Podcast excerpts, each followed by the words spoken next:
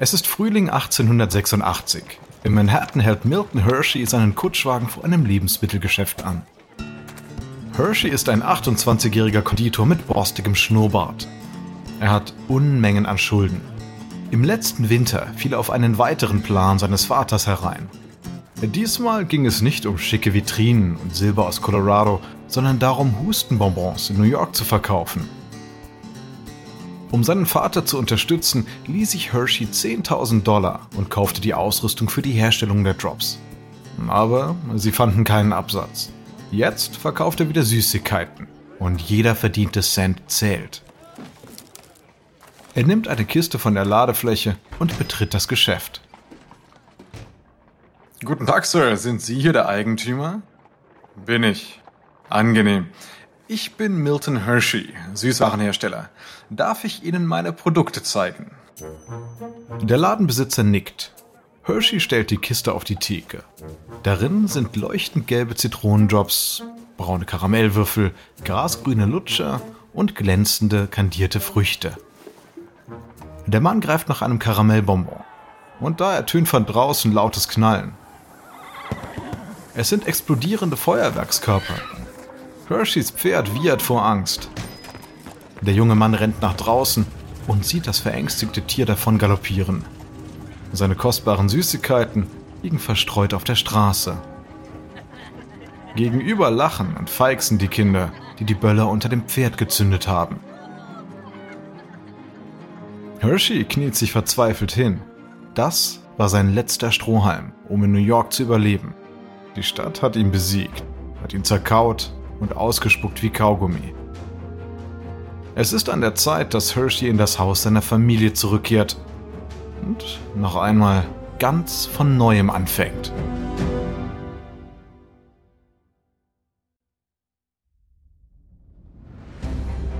Ich bin Alexander Langer für Wandery und das ist Kampf der Unternehmen.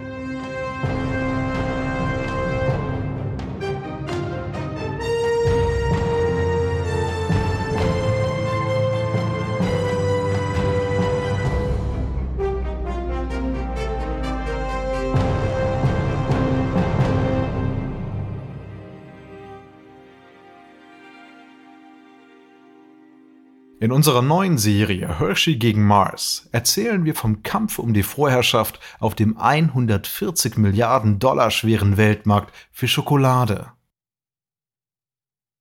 Die heutige Süßwarenindustrie ist mit dem Schokoladengeschäft von 1886 nicht zu vergleichen. Damals wurde Schokolade nicht gegessen, sondern getrunken. Aber das sollte sich ändern. Dies ist Episode 1 Schokoladenstadt. Sommer 1886, Pennsylvania. Milton Hershey befindet sich in dem großen Bauernhaus, das der Familie seiner Mutter gehört. Um den hölzernen Esstisch herum sitzen seine Tante und seine Onkel.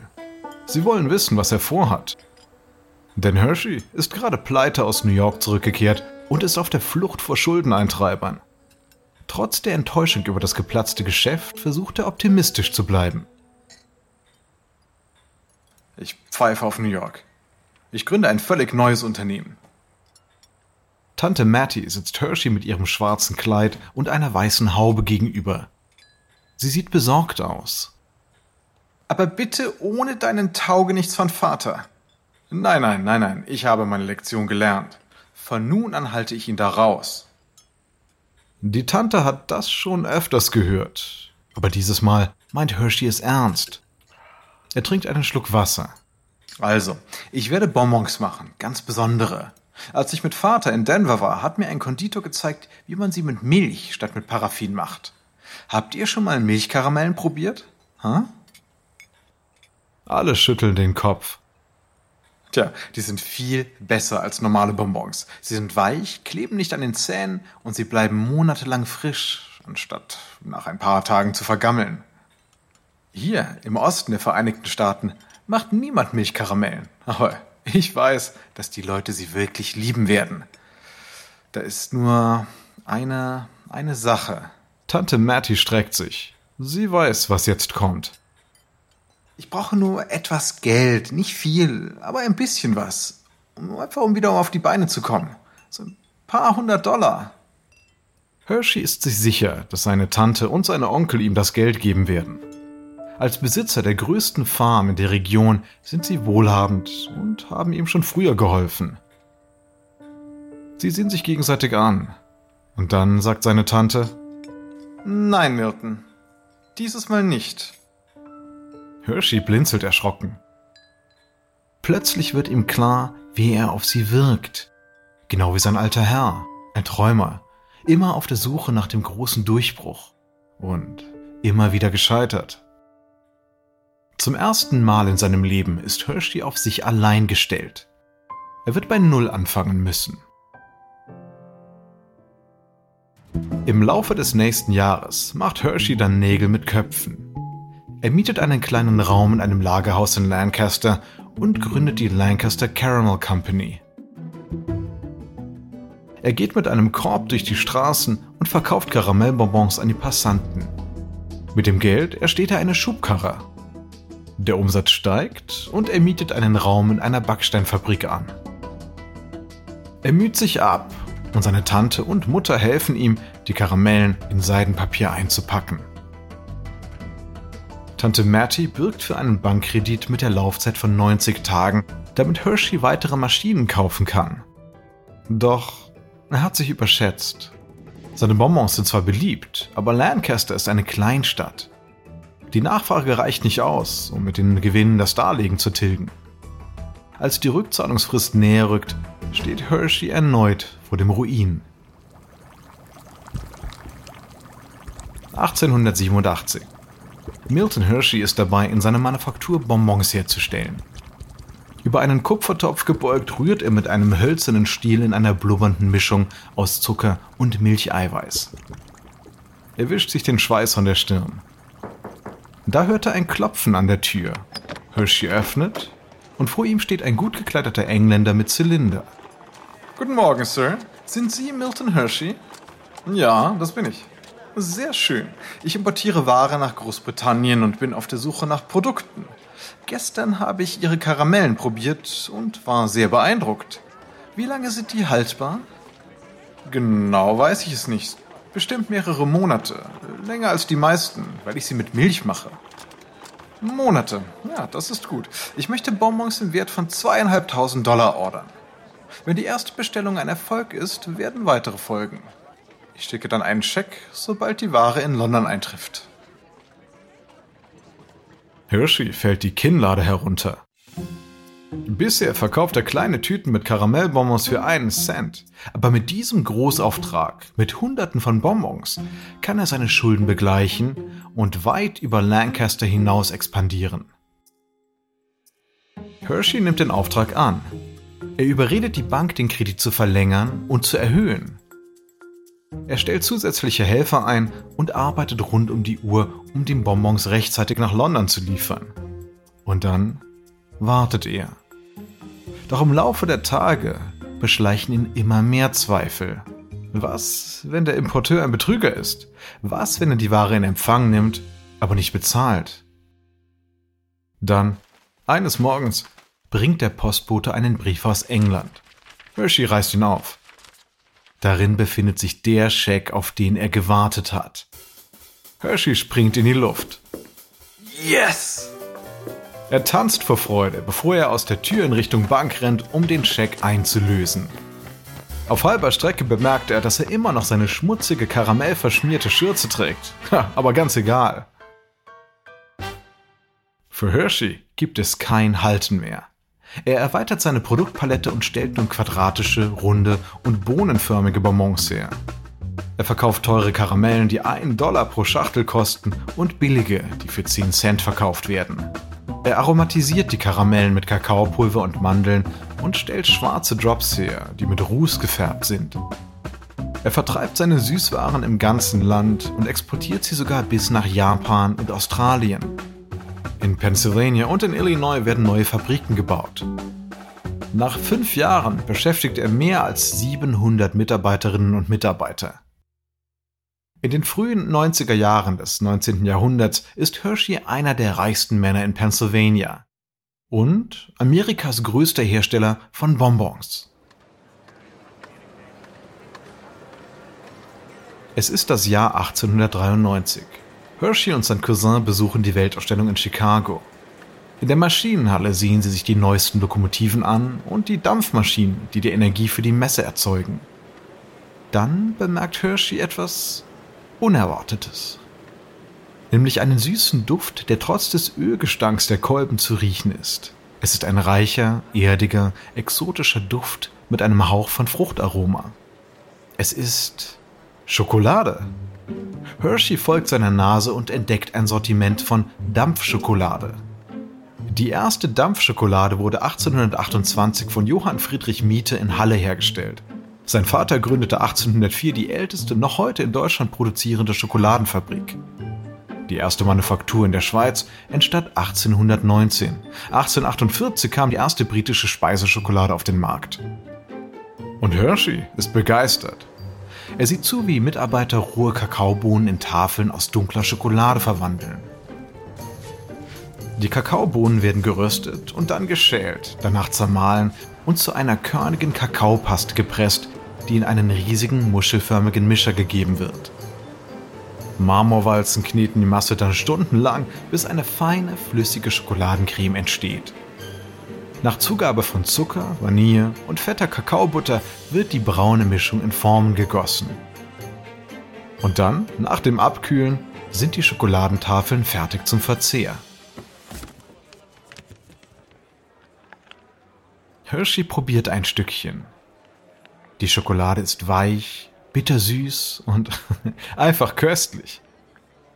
Die Augen geschlossen lässt er den Bissen genüsslich auf seiner Zunge schmelzen. Er öffnet die Augen und dreht sich zu seinem Cousin um.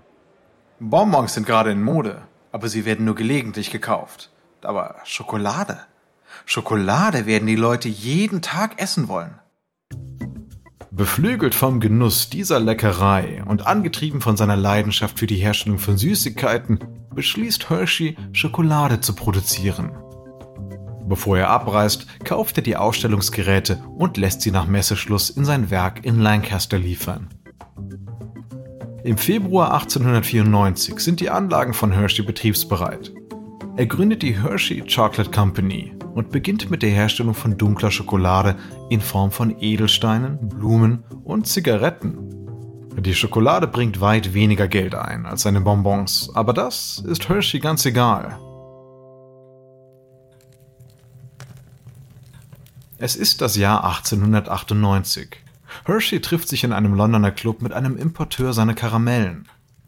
Mit ihren Getränken in der Hand lassen sie sich in weiche Ledersessel sinken. Hershey wendet sich an den Geschäftsmann. Sie haben zuletzt weniger Bonbons bestellt. Woran liegt das? Der Mann stellt ruhig sein Glas ab. Nun, die Geschmäcker ändern sich. Die Menschen hier verlieren langsam das Interesse an Bonbons. Sie wollen Milchschokolade essen, zumal die ja jetzt auch hier in Großbritannien hergestellt wird. Hershey hebt eine Augenbraue. Ich dachte nur, die Schweizer haben das Rezept. Hatten. Sie benutzen das Milchpulver von Nestlé. Mit dieser Rezeptur produziert Cadbury seit letztem Jahr dann auch wirklich richtige Milchschokolade. Hershey wird hellhörig. Die britische Firma Cadbury gehört einer Quäkerfamilie, die ihre Angestellten aus den Slums herausholen will. Und zu diesem Zweck baut die Firma in der Nähe von Birmingham eine neue Fabrik und das Modelldorf Bourneville mit 300 Häusern, Schulen und Geschäften. Hershey ist fasziniert. Sagen Sie mal, was halten Sie von dem Dorf der Cadbury-Brüder? Ah, schwierig zu sagen. Aus moralischer Sicht finde ich es gut. Die Slums von Birmingham sind wirklich entsetzlich. Aber ob das auch ein gutes Geschäft ist? Ich habe gehört, dass sie den Leuten billige Kredite für den Kauf von Häusern geben und dass an Samstagen nur halbtags gearbeitet wird. Ich halte es für eine wunderbare Idee. Hoffentlich funktioniert sie. Aber zurück zu meinen Bonbons. Was soll ich Ihrer Meinung nach tun? Ich kann die Firma nicht ewig über Wasser halten. Hm. Stimmt es denn, dass in Amerika niemand Milchschokolade herstellt oder verkauft? Hershey nickt. Tja, Dann würde ich mal sagen, dass Sie der Mann sind, der die Milchschokolade in Amerika einführt. Es ist das Jahr 1900. In seiner teuer eingerichteten Villa in Lancaster, Pennsylvania, spielt Hershey mit einem Kumpel Billard. Vor dem großen Fenster stolzieren Pfaue über den Hof. Plötzlich macht Hershey eine schockierende Bemerkung. Ich verkaufe die Lancaster Caramel Company. Hersheys Freund erstarrt. Was? Warum das denn? Tja, ich brauche das Geld, um die größte Schokoladenfabrik des Landes zu bauen. Die wird nämlich dann Milchschokoladentafeln herstellen, die für 5 Cent verkauft werden. Der Freund zielt und versenkt die Kugel. Milchschokolade, die nur 5 Cent kostet. Das wäre doch mal was. Als sie weiterspielen, lässt Hershey gleich die nächste Bombe platzen. Und?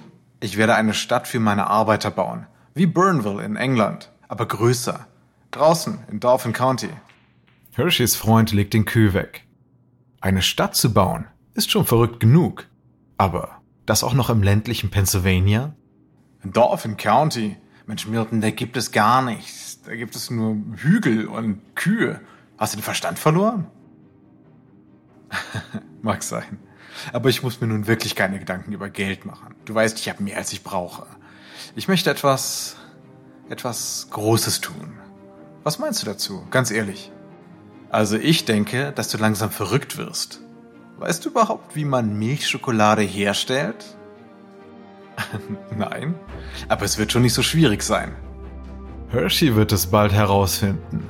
Und er wird erleben, dass es viel, viel komplizierter ist, als er es sich jemals vorgestellt hat.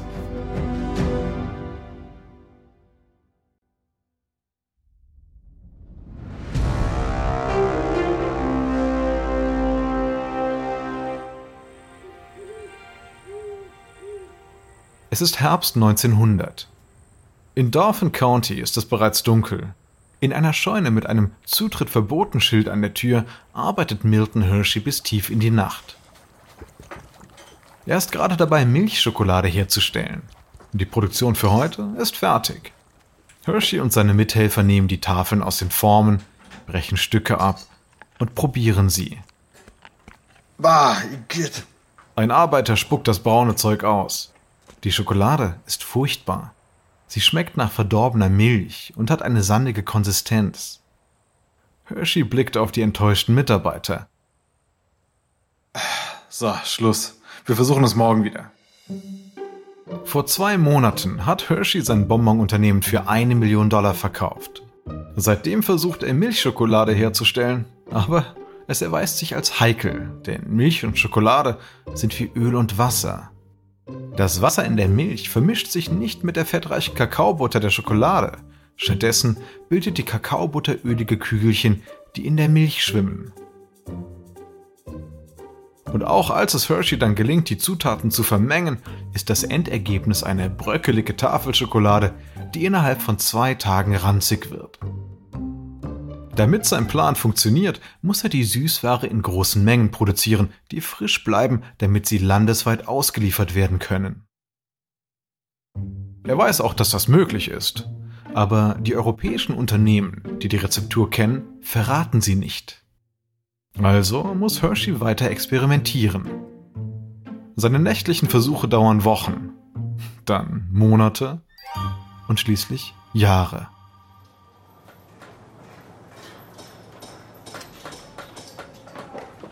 Es ist Sommer 1903. In Dauphin County sind auf 5 Quadratkilometern Bauarbeiten im Gange. Hershey hat den Grund für seine Schokoladenstadt gekauft. Bauarbeiter legen das Fundament für eine Schokoladenfabrik. Wege, die geteert werden sollen, werden mit Schaufeln geglättet.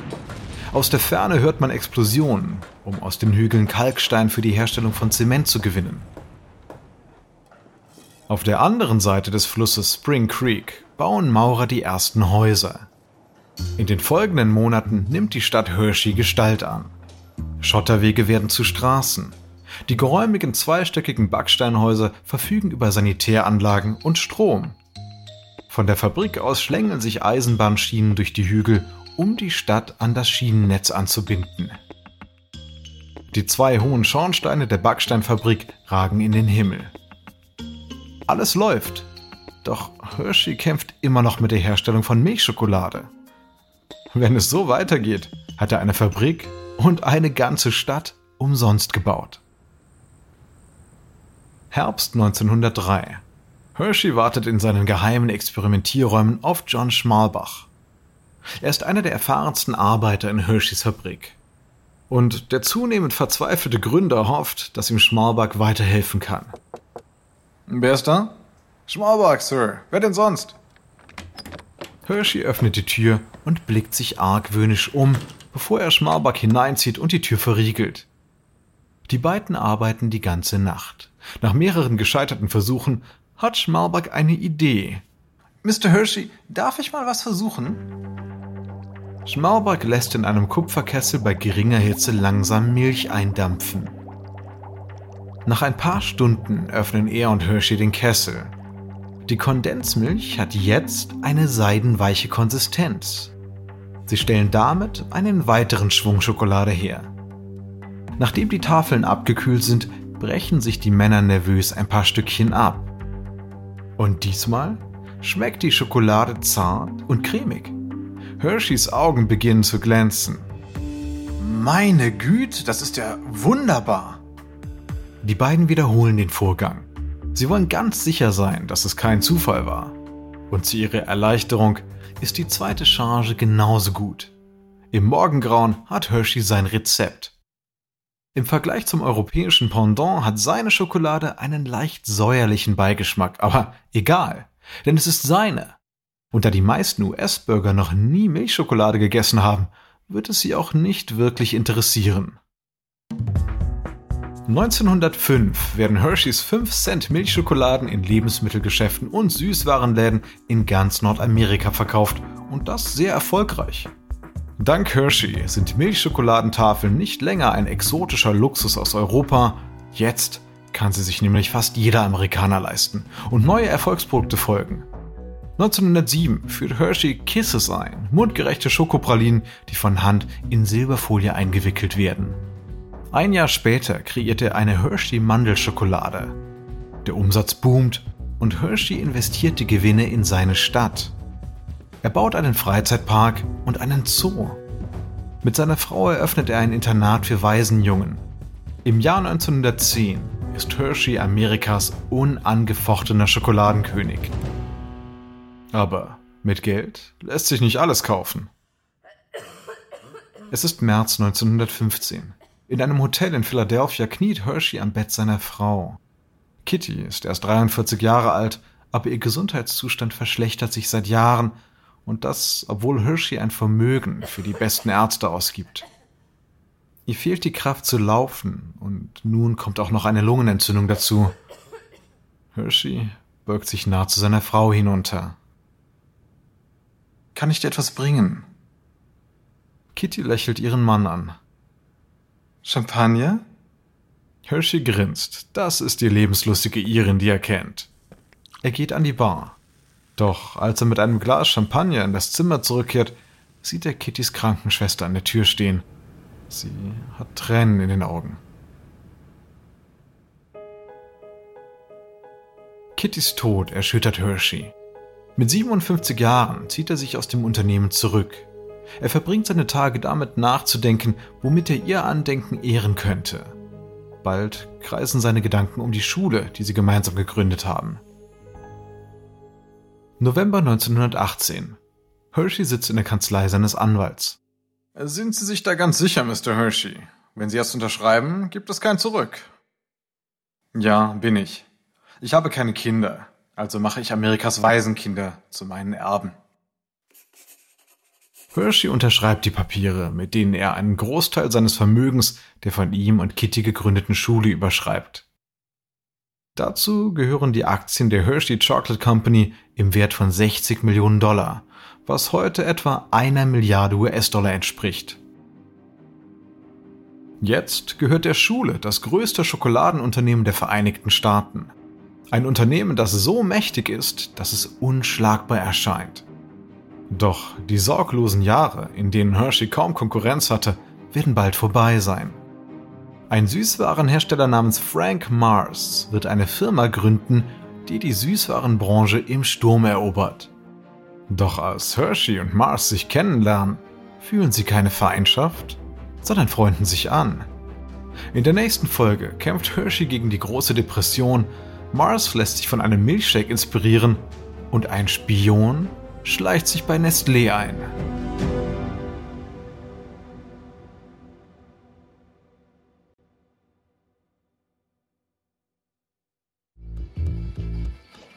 Das ist Kampf der Unternehmen von Wandery. Ich hoffe, Ihnen hat diese Folge gefallen. Ein kurzer Hinweis zu den Dialogen, die Sie soeben gehört haben. Wir wissen natürlich nicht genau, was gesprochen wurde, doch diese Dialoge basieren nach bestem Wissen auf unseren Recherchen. Ich bin Ihr Sprecher, Alexander Lange. Tristan Donovan hat diese Geschichte geschrieben, bearbeitet wurde sie von Emily Frost. Karen Lowe ist unsere leitende Produzentin und Redakteurin. Produktion Jenny Laura Backman. Original Sounddesign von Kyle Rendell. Emily Kunkel ist Produktionskoordinatorin, Jessica Radburn und Marshall Louis sind die ausführenden Produzenten. Erstellt von Anna Lopez für Wandery.